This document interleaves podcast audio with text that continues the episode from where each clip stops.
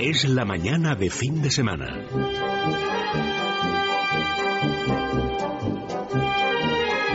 La hora de motor 16.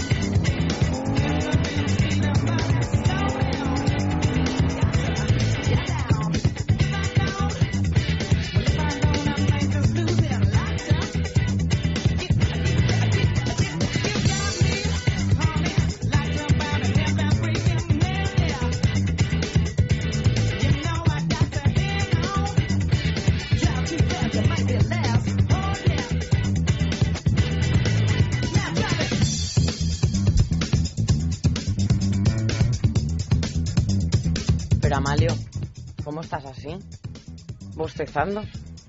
A estas alturas, que son las 12, que han puesto las calles ya hace un... unas cuantas horas. Bueno, las 12 y 5 minutos, pero traes buena cara, claro que sí.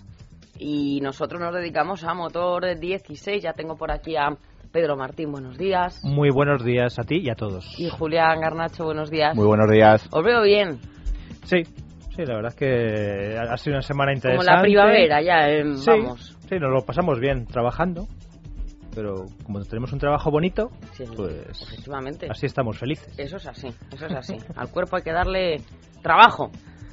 ¿Qué me traes?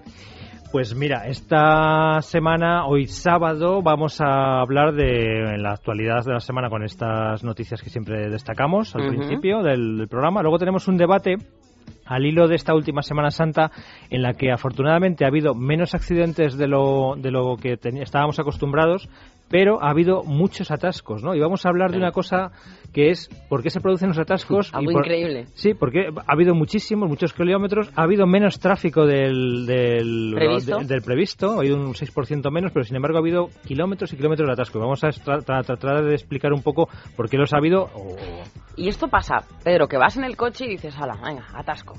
Y una vez que has pasado el atasco dices, bueno, ¿y porque habrá sido un accidente, habrá sido un tal... Y a veces no es nada. o un simple frenazo. Lo que pasa que eh, es lo que llamamos el efecto acordeón.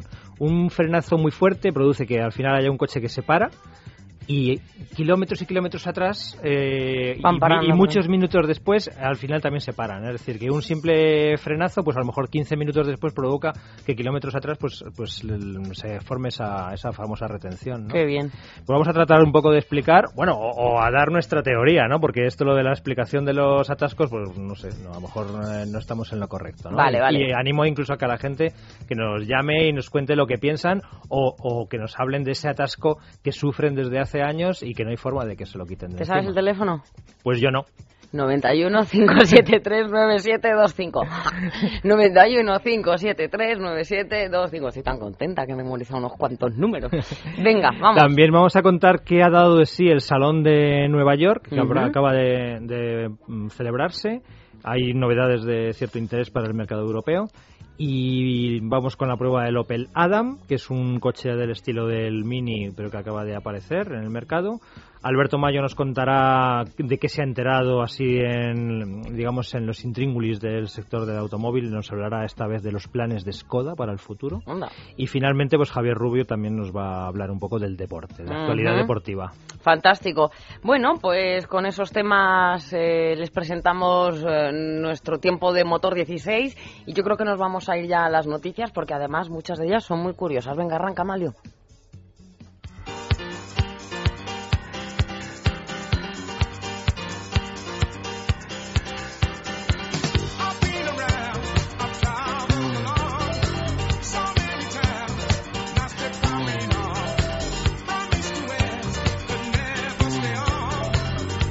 Has arrancado. No has arrancado. Si es que de verdad está en un plan... Pero arranca el motor, hombre. Sí, ahora pita. Es que, es que de verdad... Elia, yo- Elia, pero a, ver, no a, ver, a ver si va a ser eléctrico, que los eléctricos no le das a un botón y ahí no se escucha ya. nada. ya Él le está dando a la bocina. Venga, pim, pim, pim, pim. Tiene motor 16. bueno, venga, primera noticia, Pedro. Pues mira, Bosch ha producido 11.000 millones de bujías en sus 111 años de historia. Qué bonito número, ¿no? 11, 11, 11. Bueno, Bosch eh, ha producido 11.000 millones de bujías en los eh, 111 años que lleva produciendo este, este material. En 1902, Bosch registró la patente de un eh, magneto de alta tensión en combinación con una bujía de encendido que garantizaba por primera vez el arranque seguro en los motores de, de combustión de la mezcla de aire y gasolina. En este periodo, como les decimos, de 111 años, el fabricante de componentes y sistemas ha desarrollado más de 20.000 tipos distintos de bujías. Pues bueno, la verdad que esta es una, un ejemplo de empresa que aunque no hace coches, eh, pues que su historia va completamente ligada a, la historia del automóvil, ¿no? 111 años eh, fabricando bujías y, es bueno pues eh, hablar del automóvil es hablar de vos totalmente totalmente. nos alegramos un montón que sea una empresa que le vaya tan bien pues mira, en cinco comunidades no se registraron accidentes mortales en Semana Santa. Oye, buena noticia. Muy buena. Buena noticia. Las comunidades autónomas son Baleares, Cantabria, Extremadura, el País Vasco, La Rioja, pues ahí no se registró ningún accidente mortal en carretera durante las pasadas vacaciones de Semana Santa. La Semana Santa se ha saldado, eso sí, con el fallecimiento de 26 personas en las carreteras, la cifra más baja desde el año 1965 y que supone además 19 víctimas mortales menos que el año anterior, cuando perdieron la vida 45. O sea que, oye, sigue habiendo mortalidad, pero se está reduciendo y al reducirse pues ya empieza a haber días de la semana que no se produce ninguna víctima mortal y, en este caso pues incluso por así decirlo tiene más mérito porque en Semana Santa se pone mucha gente en la carretera. ¿eh? Bueno, fantástico. Pues nos vamos directamente a la DGT que da una, una noticia sobre sobre empleo, pero antes de nada, Alicia Gutiérrez nos informa del estado de las carreteras. Alicia, buenos días. Hola, buenos días.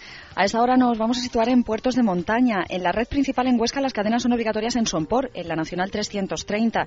Y además hay que circular con cuidado por puertos de montaña de la red secundaria. La mayor parte de ellos están situados a esta hora en el Principado de Asturias. Está nevando en Asturias, como decimos, en la AP66. Cuidado en la autovía de Huerna, en Campomanes, con la nieve y en Cantabria, en la A67 en Reynosa y en el Alto del Escudo Cuidado también en Pajares.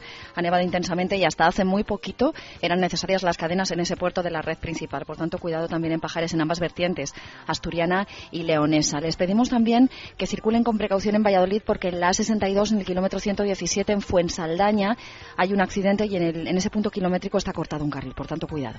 Bueno, pues Alicia, muchísimas gracias. Que tengas un buen fin de semana. Igualmente, gracias. Hasta luego. Vamos con los empleos. Pues fíjate, Elía, peligran 75.000 empleos en la industria europea del automóvil. Pues esos son los empleos que peligran en los próximos cuatro, eh, en los próximos cuatro años, ¿no? En la, en la industria automovilística europea que se enfrenta a un ejercicio, el 2013, considerado como el peor de la crisis, según el informe de la consultora eh, Ronald Berger. En, eh, pues este año solo se venderán en el viejo continente 12,8 millones de vehículos, cifra que representa el 15,6% de las ventas totales mundiales, mientras que en 2007, fíjense, las ventas europeas suponían el 25% en todo el mundo. Oye, pues es, considerable el dato. ¿eh? La debilidad de Europa la aprovechará China, como no, dicen la revolución silenciosa. Silencios no tienen nada, están por todos lados, con todos mis respetos. Mercado que cuenta con unas previsiones del 25%, a la que era nuestra cuota mundial en las ventas para este año y que puede elevar al 27% en 2016. Ahí están, que vienen, que vienen. ¿Sabes lo que pasa? Que el viejo, el viejo continente en muchos aspectos, y este de la industria del automóvil es uno, pues parece que ha tocado techo y además está muy afectado por la crisis. Y los fabricantes están mirando atentamente a China, a India, donde hay un mercado potencial tremendo porque está todo por motorizar, y por ejemplo a países como Brasil, que son una de las potencias mundiales de pues para el, la mediados del siglo XXI. Era Coros, ¿no? La marca China, sí, va a ser la primera Coros, la primera marca china que se comercialice en, Europa. Apunta maneras, ¿eh? de todas maneras. Sí, sí, tiene muy buena pinta. Tiene, muy buena pinta. Bueno, el viejo continente está viejo, viejo, de verdad. Las 12 y 13 minutos. Amalio, ¿estás? Sí, ¿no? Venga, pues vamos con el debate. 91 573 9725. 91 573 9725. ¿Por qué se producen los atascos?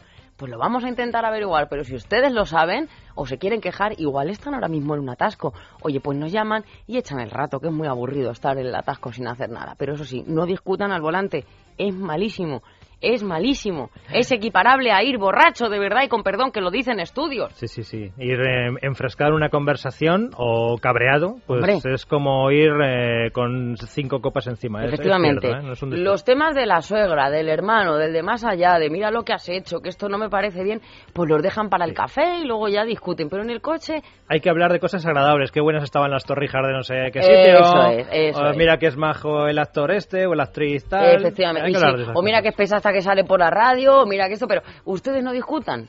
Háganos caso. Amalio, no mires así. Venga, vamos.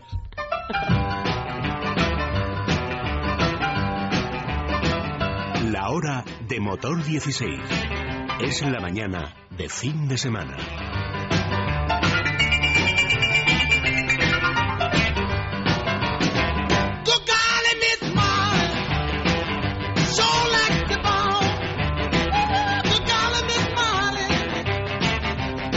Dale, Pedro.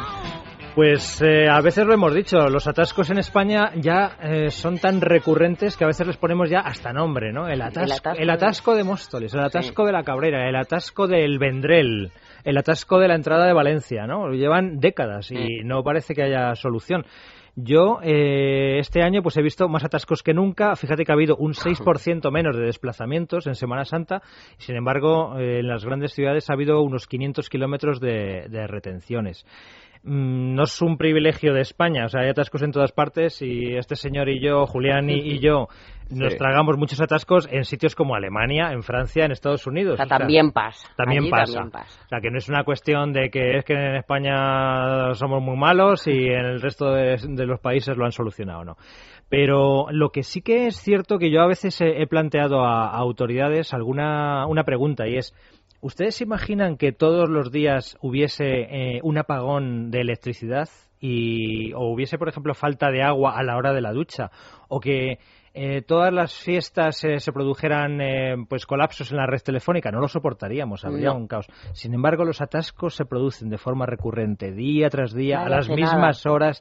Se da por hecho que es que tiene que haber atascos y, y no, yo creo que no, yo creo que tienen solución. Entonces vamos a hablar un poco de por qué se producen, también lo que ocasionan, que bueno, entre las cosas que ocasionan son pérdidas de horas de trabajo, Sí. eso eh, al final es dinero. Sí, sí, sí. Mayor contaminación, porque Mucha los atascos, un montón de coches parados al ralentí contaminan muchísimo.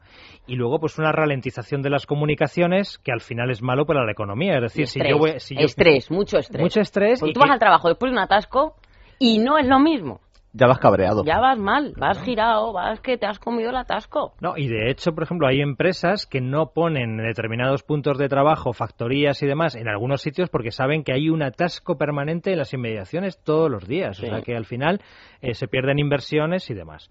Entonces, yo aquí he preparado una serie de motivos de los atascos que se me Esto es ocurren. cosecha propia. Sí, es cosecha propia. Ahí ¿no? estamos. Y, y estos días, ¿no? Estos has días estado toda la semana estudiando y, este no, tema. y ahora lo estaba hablando con Julián y, y estábamos un poco, bueno, es, es una experiencia pues de, de muchos años al volante, eh, conduciendo en muchos países, eh, a muchas horas. La experiencia es un grado. Efectivamente. Entonces, básicamente yo creo que los atascos se producen por una cosa que es de perogrullo. Y es decir, que las infraestructuras son insuficientes para el número de coches que hay, ¿no? Sí.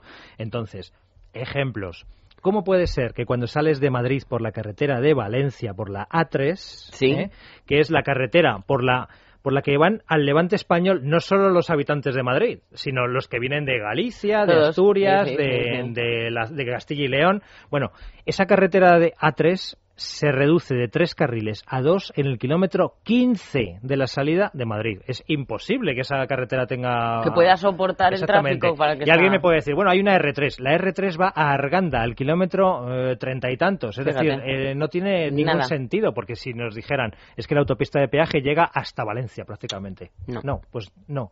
Entonces, eh, hay veces que es imposible que, que no haya atascos, que parece que alguien se lo está currando mm, Bien, a con conciencia. ¿no? A conciencia. Para cuando luego acaba el atasco, señores, y ya puedes eh, pisarle un poquito sin pasarse, el radar. Exactamente. El radar. Que les puedo decir exactamente dónde está, pero no lo voy a decir. Venga, sí. Por ejemplo, ¿dónde creemos que se producen, de, dónde nacen los atascos? En las intersecciones, es decir, donde se juntan varias vías. Por ejemplo, ¿Cómo puede ser que dos vías, o dos autovías, de dos carriles se juntan en una sola y al cabo de un kilómetro o dos esa vía sola ya tenga dos carriles? Es decir, es que pues es una cuestión de física elemental, ¿no? O sea, eh, yo creo que si el cuerpo humano, el, el reguero sanguíneo, las venas, las arterias estuvieran tan mal diseñadas, nos moriríamos nada más nacer. Efectivamente. O sea, porque si, si dos autovías de dos carriles se juntan en una, esa una al menos tendría que tener tres carriles pues durante Nada. muchísima, Trombosis. mucha distancia. Para empezar. Las autopistas de, rea- de peaje que se hacen, pues como decía, pues son ridículas. O sea, hay veces que para salir de una ciudad, no, tiene usted una autopista de peaje. Ya, son 40 kilómetros que lo único que me sirven es para llegar antes al atasco. Al O atasco. sea, no para librarme del atasco. He pagado y encima me trago el, el mismo atasco que prácticamente todo el mundo. 91 573 9725. Que sí, María, que repito el teléfono. Que quieren opinar de esto de los atascos o de cualquier otra cosa. 91 573 9725. Y aun con todo eso, ¿por qué tengo que pagar un peaje habiendo una carretera? Aunque sea para no comerme el atasco. Es que, es que ya estamos con lo mismo. Claro, sobre todo cuando se pone una autopista de peaje como alternativa, pero no se ha hecho todo lo posible para que esa autovía gratuita sea buena y sea fluida. Es decir, hay veces que parece que no se invierte en la red gratuita para que la gente no tenga más remedio que pagar el peaje.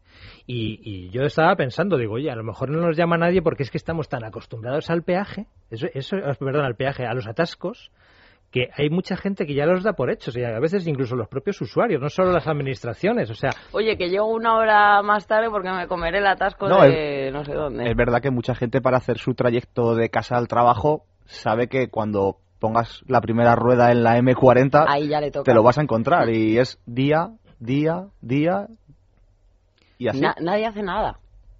Por ejemplo, eh, no todo es infraestructuras. Eh, también hay un poco de factor humano. ¿eh?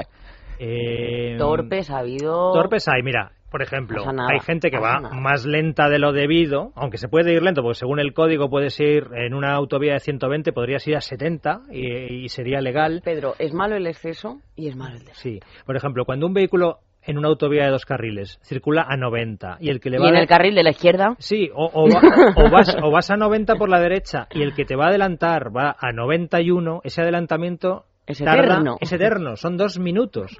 Entonces, luego es lo que tú decías, ¿cómo puede ser que luego no me encuentro nada? No, es que todo ha nacido en un adelantamiento eterno de, de una persona que ha adelantado a otro, con lo cual toda la gente que ha llegado por detrás pues ha ido frenando. Y luego también influye el que no guardamos las distancias de seguridad, aunque no lo parece, porque Sí, cuando vamos verdad. muy pegados al delante, cada pequeño frenazo del que nos precede, nosotros lo amplificamos. Es decir, frenamos más porque nos asustamos. Y el que viene detrás todavía frena más.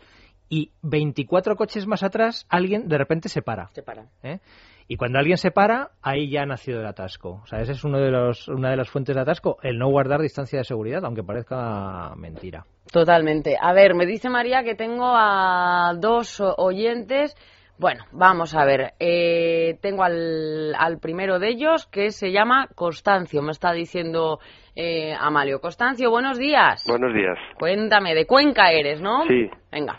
Era referente al tema que decís de la A3 y de la A4, los atascos. Eh, no solamente por lo que ha dicho el, eh, el compañero de que se produce, sino que además, imagínate, por ejemplo, que la A3 es un tronco común hasta un pueblo de Cuenca que se llama Honrubia. Y de ahí parte el tráfico, uno que va todo hacia Valencia y Castellón y el otro que va hacia Albacete, Alicante y Murcia. Es decir, que tiene que servir a, a- a seis provincias, por lo menos. Lo mismo pasa con la de Andalucía, la A4. Resulta que, que es, una única autovía, pero que tiene que servir a las ocho provincias andaluzas, más Ciudad Real y Toledo. O sea que es que, claro, eh, están muy mal diseñadas las carreteras. O sea, faltan carreteras en España, faltan autovías. Eh, porque hay un tronco común y luego se tiene que diversificar para un montón de provincias. Entonces es lógico que se produzcan los atascos, no hay otra posibilidad. Es que además, Constancia, hay como una especie de pudor a hacer autovías de muchos carriles. Eh, no tendría que haber ningún problema en que eh, tramos a lo mejor de 100 kilómetros de la de Andalucía o 100 kilómetros de la de Valencia tuviesen cuatro carriles. ¿eh? Efectivamente, esa sería una posible solución. Porque, por ejemplo, en Honrubia ya se bifurca, entonces, bien, en la mitad del tráfico se va para Valencia y Castellón, la otra mitad se va para Alicante y Murcia. Sí. Pero claro, hasta ahí es que son dos carriles nada más. Claro, pero si hubiera más carriles ya no estaríamos hablando de autovías, sino de autopista y lo que se trata es que se cobre y que, claro, Bueno, eso no deis muchas ideas porque van a querer cobrar ahora todas las autovías que están construidas ya, o sea Es que... verdad, es verdad. Sí, pero bueno, si vemos la- la- las autovías como un servicio público, como la sanidad o como la educación, aunque tuviesen cuatro carriles, no deberían tener eh, eh, un peaje. O sea, porque al final lo que estás favoreciendo es que la gente se mueva y eso es riqueza. O sea, si yo tengo muy fácil irme de Madrid a Cuenca, en este caso, por ejemplo, a pasar el fin de semana, pues eso será bueno para el turismo rural de Cuenca, para los restaurantes de Cuenca y- Claro. y, para las tiendas de Cuenca, ¿no? Entonces, el favorecer que la gente se mueva rápidamente, que es que la palabra rápido ligado al coche a veces da miedo pronunciarlo, Que no, que no, que pero no. es que es bueno que la gente se pueda desplazar rápidamente por el país. Claro, claro que sí. Sí, bueno, sí. Pues... Estamos de acuerdo, sí, tienes razón, pero eh, cuéntaselo al gobierno que quiere sacar dinero de donde sea y no tiene en cuenta que, que luego hay un retorno por los impuestos de toda esa gente que va a recibir un beneficio de ese turismo, ¿no? Totalmente. Bueno, pues Constancio, que te agradecemos que hayas llamado. Vale, gracias. Un abrazo. Vale. A ver, tengo a Rafael desde Madrid. Rafael, buenos días. Buenos días. ¿Cómo estamos? Eh, bastante bien. Pues y además, yo, oyendo, oyéndole a ustedes los domingos y los demás días, viéndote a ti, pues por la tele, estoy pues como una moto. Pues Rafael, fantástico. Venga, vamos al lío. ¿De Ra- qué quiere opinar? Rafael, imagínese nosotros que la tenemos a un metro de distancia, pues muy contentos también, claro. Sí, sí, co- contentísimo. Eh, eh, sobre lo de los atascos. Eh, siempre que salimos, mi mujer y yo decimos, ¿cómo hay atascos si no hay ningún semáforo de aquí a Burgos? Claro. Por la carretera puede Valencia. Pasa lo mismo y es lo que dice. Se quedan en dos carriles y con toda la circulación que tiene, pues hasta Arganda. Claro. Con las hormigoneras esa que hay, con la cementera y con el vertedero de Bar, y eso. Y en la de Andalucía ya, ¿para qué digo? Yo ya he decidido hace tiempo para ir hasta Cádiz, irme por la carretera de Extremadura que es mucho más tranquila, mucho más segura y el firme está mucho mejor. Igual hasta llega antes. Sí, efectivamente, en los últimos años mucha gente que, por ejemplo, que va de Madrid a Sevilla, del centro de España a Sevilla, está utilizando la, la carretera de Extremadura. Creo que se hacen, son unos 30 kilómetros más, pero en tiempo normalmente se ahorra y además es, es más fluido, tiene menos tráfico y consideramos que es más seguro en muchos Y casos. es más segura, sí, sí, sí.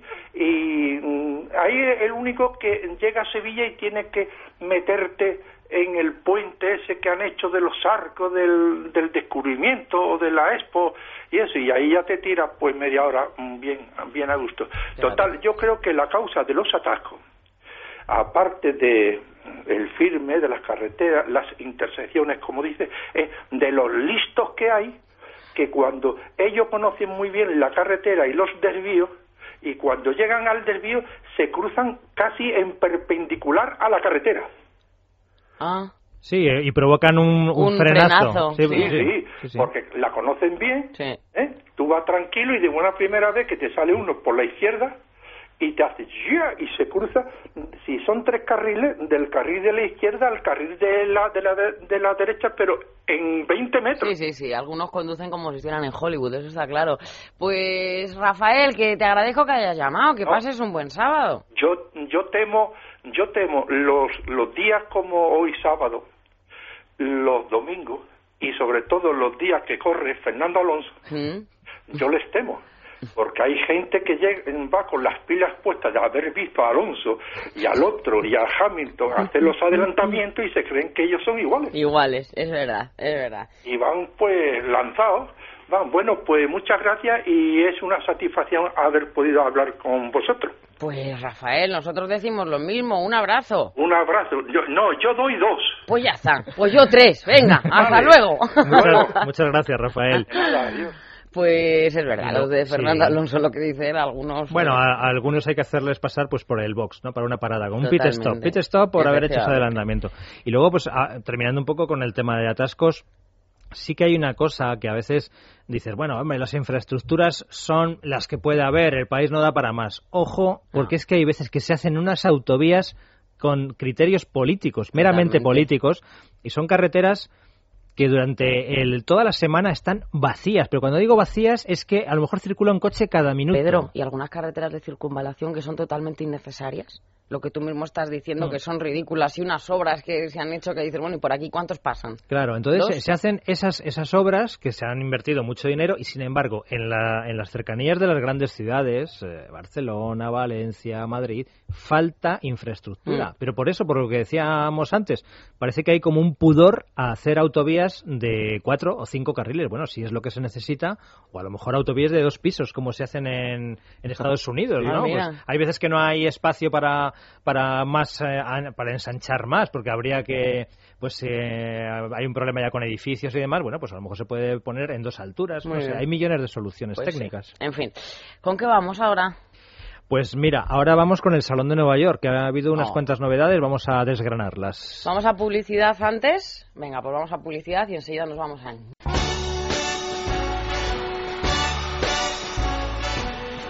La hora de motor 16.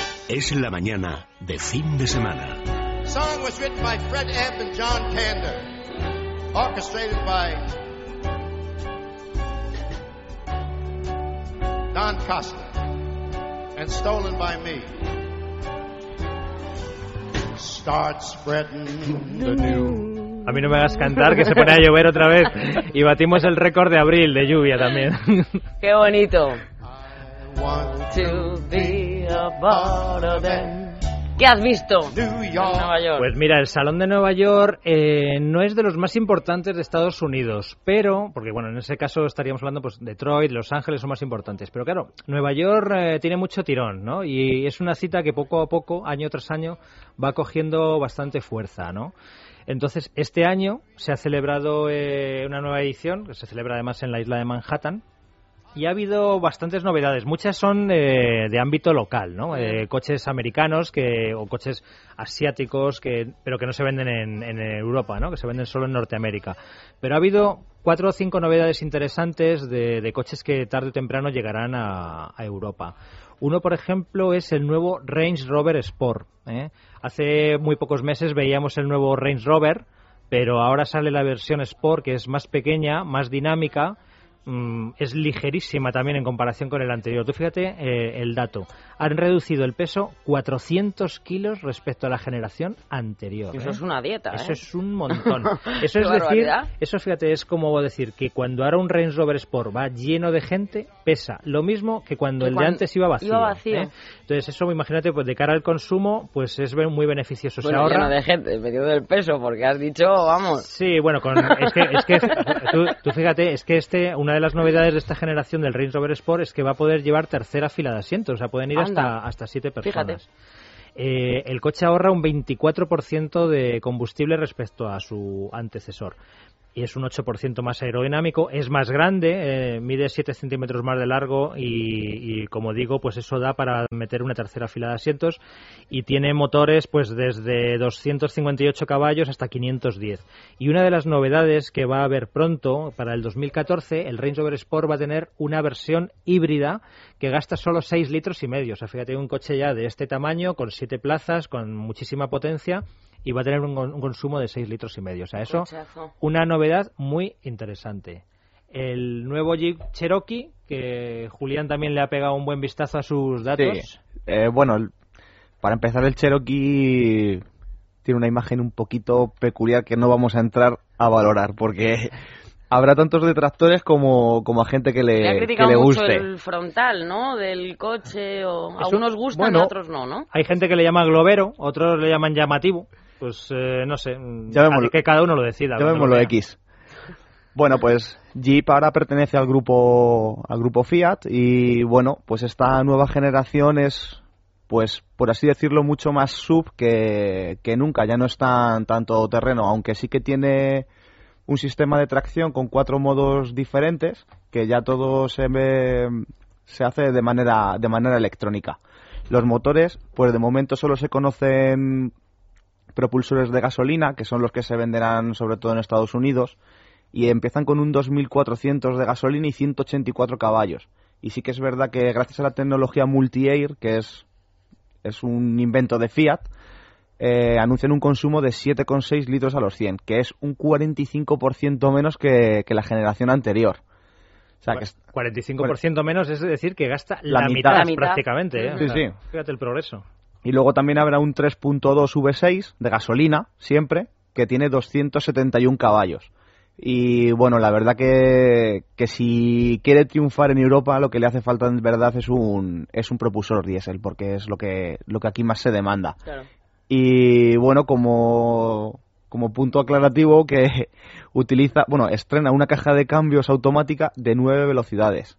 Ellos Wow. dicen que es la primera, pero hace poco también hablamos de, de Land Rover con su Evoque, sí. que también utilizará esta, esta misma caja de cambios. O sea que ya nos vamos por nueve marchas en las cajas de cambio. No sé dónde parará esto, pero... Mucha marcha eso, ¿no? Sí, lo que ¿Para pasa, qué? lo que pasa que las, a ver, cuantas más marchas, Mejor. Pero, ¿eh? mm, porque se, se ahorra combustible. A mayor número de marchas, Sí, sí, sí, eh, se, se ahorra combustible. El problema podría ser, por ejemplo, el peso, el tamaño, pero la verdad es que los, los cajas de cambio automáticas cada vez son más Por compactas. ejemplo, la de, la de Land Rover es una caja de cambios que es 5 centímetros más corta que la anterior de 6 velocidades.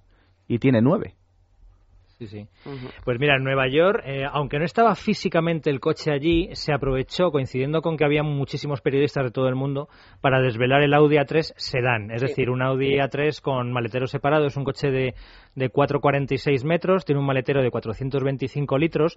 Y aunque digamos que las versiones Sedan siempre se asocian un poco con coche de padre, así dicho Más entre familiar. comillas, sí, más familiar, eh, pues para demostrar que este coche no pierde nada de la deportividad. Yo no soy padre, lo estoy viendo y es un coche fantástico. Sí, sí, pues para demostrar eso precisamente, que es un coche que no pierde nada de la deportividad de Audi, eh, han presentado una versión S3 de este Audi A3 Sedan con 300 caballos, tracción 4, capaz de acelerar de 0 a 100 en 4,9 segundos. O sea que llantas de 19 pulgadas, suspensión rebajada a 25 milímetros, o sea, un auténtico bombón que eh, principalmente tiene como objetivo el mercado chino. Y de hecho, el Audi A3 Sedan, su primera aparición física de verdad, eh, de estar, de poder tocarlo, va a ser en el Salón de Shanghái dentro de, de muy pocos días.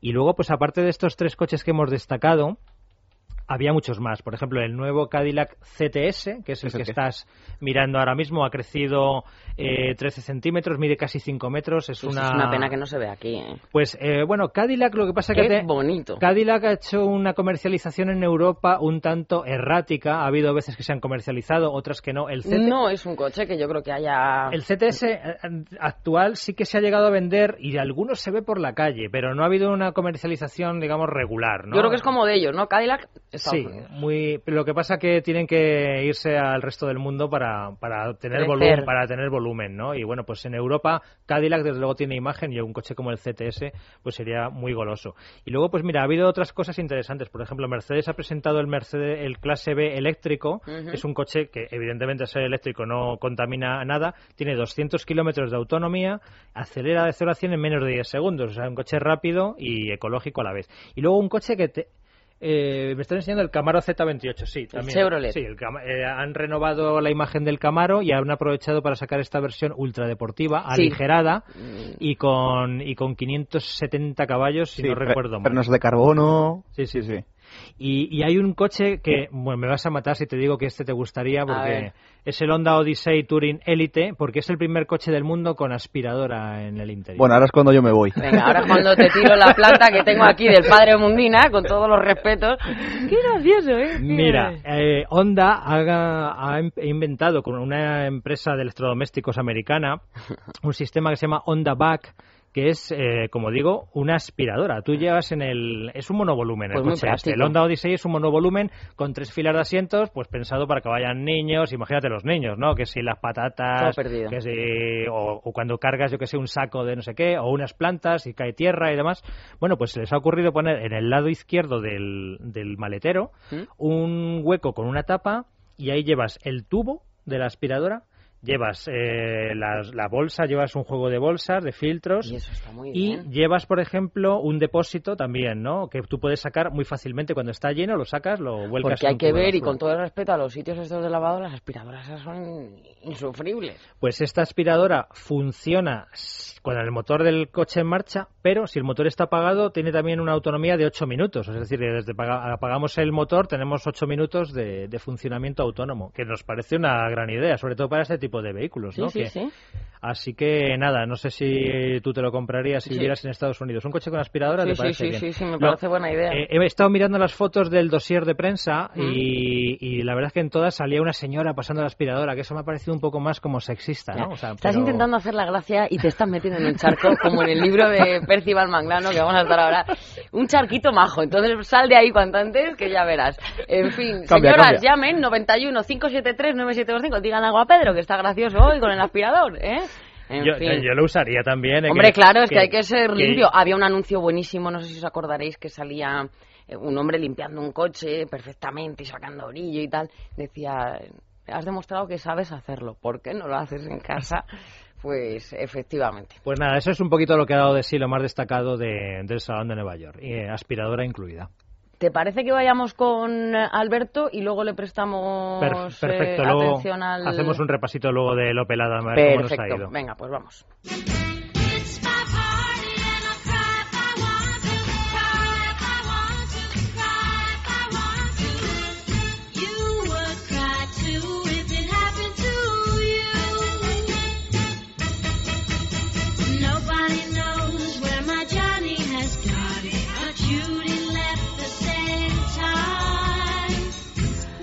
Alberto, buenos días. Hola, buenos días. ¿Tú pasas el aspirador? De vez en cuando. Claro, y en casa también, ¿a que sí? Bueno, ¿Cómo que bueno? cuando se puede. ¿Vives solo? No, no, no. Estás casado ya. Perdóname la indiscreción, pero es que me No, parece una vergüenza, o sea, me parece fatal. Amalio, ¿tú pasas el aspirador? Dice que no, el técnico tampoco. Oye, Eli, a lo mejor es que somos Vaya. muy limpios y no necesitamos pasar va, la claro, claro, claro. No es más limpio el que más limpia, sino el que menos ensucia. Claro. En fin, Alberto, venga, cuéntanos. Nos vas a contar cositas sobre los planes de Skoda, ¿no? Que eh, hace unos días han destapado todo lo que tienen previsto en los próximos años y es sorprendente, ¿no, Alberto? Sí, verdaderamente Skoda tiene una ofensiva de producto para los próximos cuatro años espectacular. Eh, de hecho, eh, le sale una media de una novedad cada seis meses de aquí a 2015. Ellos han empezado ahora con el, eh, con el nuevo Super, que lo han renovado completamente. Eh, no es un modelo absolutamente nuevo, es una evolución del anterior, con una serie de mejoras y, y nuevas tecnologías. Pero a partir de ahora eh, están continuamente sacando nuevos modelos. El, el Octavia también es fruto de, este, de, Sí. de esta evolución de, de Skoda, porque, perdona que te interrumpa, ahora mismo hay uno aparcado en la puerta del, del estudio, que es, lo estoy probando yo, y la verdad que, que es un coche sensacional. Sí, efectivamente, la, renovación de modelos de Skoda, digamos, ha, ha empezado en, en 2011 con el Citigo, el, el modelo pequeñito urbano, y ahora han, han, han sacado el, el Octavia, después de haber sacado el Rapid, el Octavia lo van a sacar en diferentes versiones y mm, será un modelo de éxito. Bueno, hay que decir que el, el Skoda Octavia es el bestseller de la marca. Durante el año pasado vendieron 410.000 unidades en todo el mundo porque Skoda es una marca que se está centrando en, en- en nuevos mercados, ¿no? Eh, está teniendo muy buenos resultados económicos y eso les está permitiendo hacer continuas inversiones y ya fabrican, por ejemplo, en la India, en China y en Rusia. Sí, porque además el- la gama Octavia va a tener nuevos integrantes, ¿no? Ahora, bueno, ya conocemos el- el- la berlina, se ha presentado hace muy poco el combi, pero eh, a partir del combi también luego viene alguna versión más con tracción Sí. total y demás. Efectivamente, lanzarán un, un combi 4x4 y un- una versión RS de altas prestaciones, porque eh, Skoda es una marca muy popular, pero siempre ha, ha cuidado bastante el tener en- dentro de su gama alguna versión de altas prestaciones. Ya los tienen Fabia y ahora con este Octavia RS, pues eh, pretenden ofrecer un coche asequible a buen precio pero que también ofrezca unas, unas altas prestaciones. Skoda tiene la, la, la ventaja de que es una marca muy implantada en, en los países del este y eso le ha permitido eh, ampliar su gama, eh, captar clientes en, en un volumen mm, muy superior, por ejemplo, al que tiene SEAT, ¿no? eh, Alberto, hablas de, del nuevo Skoda Rapid que se denomina Spaceback. Bueno, es una variante del Rapid. O sea, el Rapid es un coche, como conocéis, es como el Seat Toledo, un coche de tres volúmenes, una berlina clásica, digamos, y ellos lo que van a sacar es una variante eh, tipo Golf, con, con, eh, con portón posterior, con menos voladizo, un coche más, más juvenil. Es una forma de ofrecer un, compacto eh, a buen precio, porque eh, el, el Rapid es un coche que se ha, ha hecho a base de módulos por ejemplo, la suspensión trasera es del antiguo, del primer Seat León, la parte delantera es de los, de los Fabia Ibiza. Es un coche más económico de hacer de lo que sería un, un Octavia eh, con portón trasero, un Octavia tipo Golf, pero sin embargo van a ir a buscar ese mercado eh, que actualmente eh, está copado por, por los Golf, los León, etcétera, etcétera. O sea, de tus palabras deduzco que este Rapid Spaceback, que sería, por, por así decirlo, tamaño León, pero no, to- no compartiría plataforma con el Golf, el A3 y el León. No, no, es, es un coche basado en el Rapid que, como digo, es, está hecho a base de módulos. Eh, Skoda siempre ha trabajado muy bien el- la fabricación de, de modelos propios eh, y lo ha hecho aprovechando las posibilidades que le ofrece el banco de órganos de- del grupo Volkswagen. Por ejemplo, el Superb es un coche grande, pero no está basado en una plataforma grande, sino cogiendo módulos de aquí y de allá. El, el, el Romster también es un, es un coche que se ha hecho eh, cogiendo determinados componentes del banco de órganos. Y este, este Rapid Spaceback pues es una forma de hacer un coche tipo Golf, pero mm, seguramente será mucho más barato que el, que el Golf. Y Y, Albert- más barato que el León. Y Alberto, una cosa, aunque el Yeti, creo, bueno, por lo que tú cuentas en la revista, eh, va a tener una renovación, ¿no? A final de año, pero parece que va a estar unos cuantos años. Pero para más adelante se espera que Skoda tenga un todo camino, ¿no? Un me, imagino que es un todo camino más grande, ¿o cómo sería? Sí, es, eh, es un, un todo camino mm, equivalente al Volkswagen Tiguan, es decir, situado por encima del Yeti. Con el Yeti ellos eh, ellos han sido muy innovadores, pero no no es un coche que tenga un éxito enorme, eh, es decir, mm, tiene éxito pero no tiene la misma difusión, por ejemplo, que un Octavia. El Octavia se hicieron 410.000 coches el año pasado y del Yeti se vendieron solo 87.000. Pero ellos han sido muy muy muy avanzados, muy innovadores, buscando ese tipo de público que quiere un, un coche tipo todoterreno de dimensiones compactas. Ahora lo que van a dar es un paso más arriba, conservando el Yeti para en, en un segmento medio bajo, entrar en un segmento medio alto con este con este futuro modelo que es un futuro modelo, como digo, eh, equivalente al Volkswagen Tiguan. Bueno, pues eh, Alberto, muchísimas gracias por esa última hora y volvemos a hablar contigo la semana que viene. Pues muchas gracias a vosotros. Un abrazo. Un abrazo. Un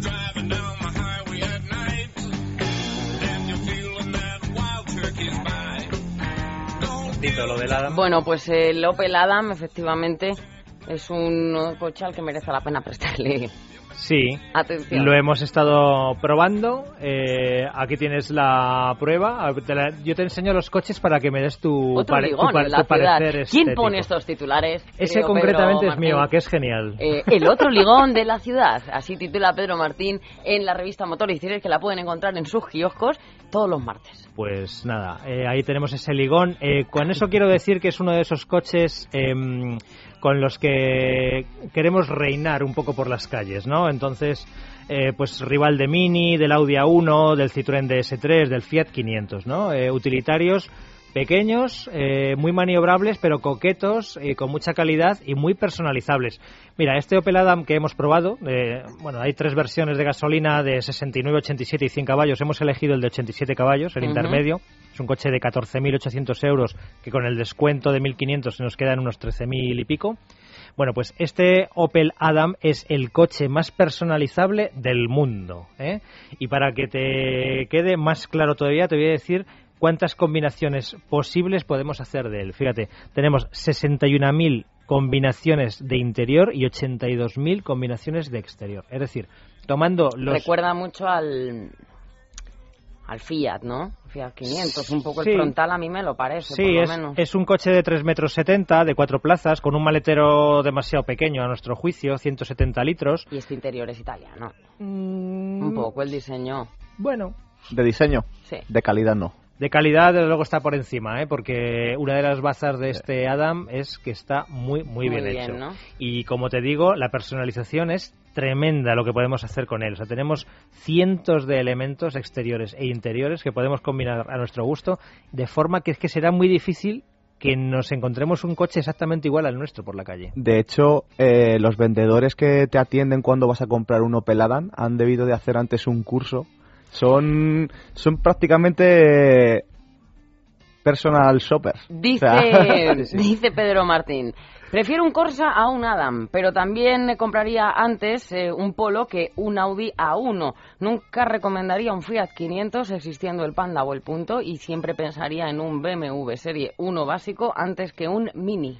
Sí, pero eso me pasa porque yo soy mm, o me considero muy racional. ¿eh? Entonces yo a la hora de hacer una inversión de 12.000, 14.000, 20.000 euros... Eres me- más práctico Soy muy práctico. Entonces yo creo que estos coches están muy bien eh, como segundo coche de la casa para que vayamos a recoger al niño, a los dos niños o a una compra pequeñita y tal.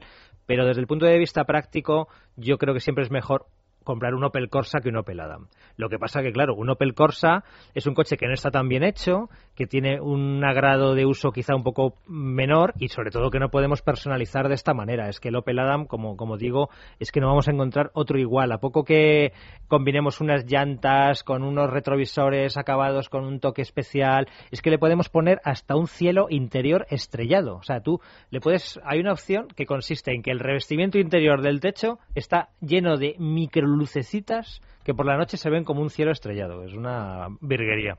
Bueno, y precio... Eh, Sí, pues la, versión que hemos probado, como digo, 14.800 euros, pero tenemos un Adam desde 12.100. Ya con los descuentos incluidos, a partir de 12.100 euros podemos comprarnos este coche que es, pues es un coche coqueto, que tiene, como digo, es un coche muy agradable, que sobre todo en ciudad, porque además tiene un sistema start-stop que ahorra.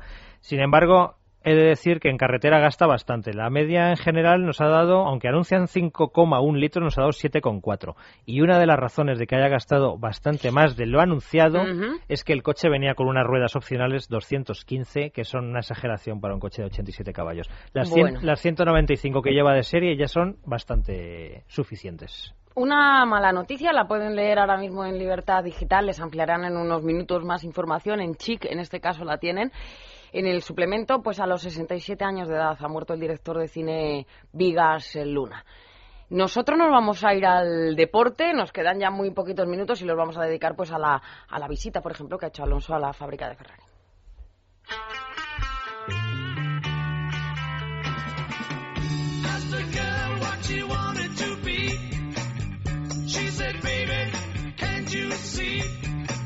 Javier, buenos días, Javier Rubio.